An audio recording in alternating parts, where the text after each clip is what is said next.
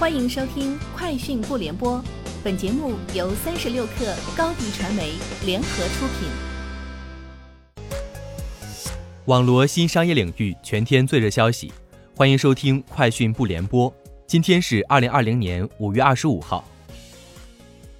有消息称，便利蜂累计募集资金已达十五亿美元，投资方包括全球顶级 PE、国家主权基金、国际一流大学基金。以及超大型互联网公司。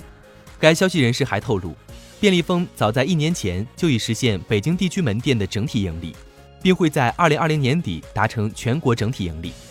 便利蜂相关负责人回复称，北京地区门店确实已实现盈利。关于募资的消息也属实，资金将全部用于投资中国便利店市场。字节跳动全球公共政策总监海伦娜在接受三十六氪采访时表示。字节跳动也在持续扩大东南亚业务，新加坡是东南亚地区至关重要的区域中心。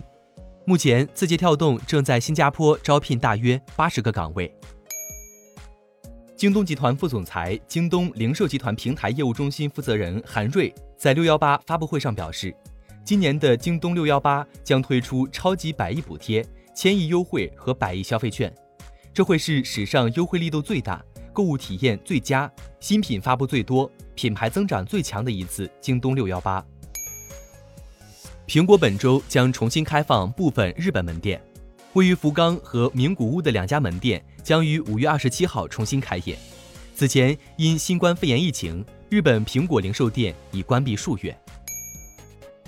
据外媒报道，由于受到新冠肺炎疫情的严重冲击，全球租车巨头美国赫兹环球控股公司。于当地时间五月二十二号，在美国申请破产保护。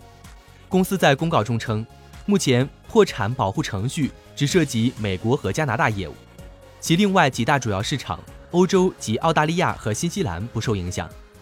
截至去年底，赫兹公司在全球有三点八万名雇员。近年来，赫兹也遭遇了对手强有力的竞争，包括经营同种业务的安飞士租车公司。以及共享汽车服务领域的优步公司。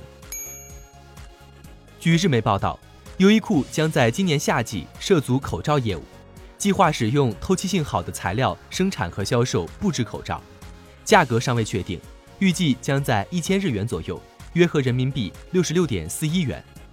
优衣库认为，尽管日本各地区的紧急事态宣言陆续解除，但作为预防传染措施，消费者对口罩的需求依旧很大。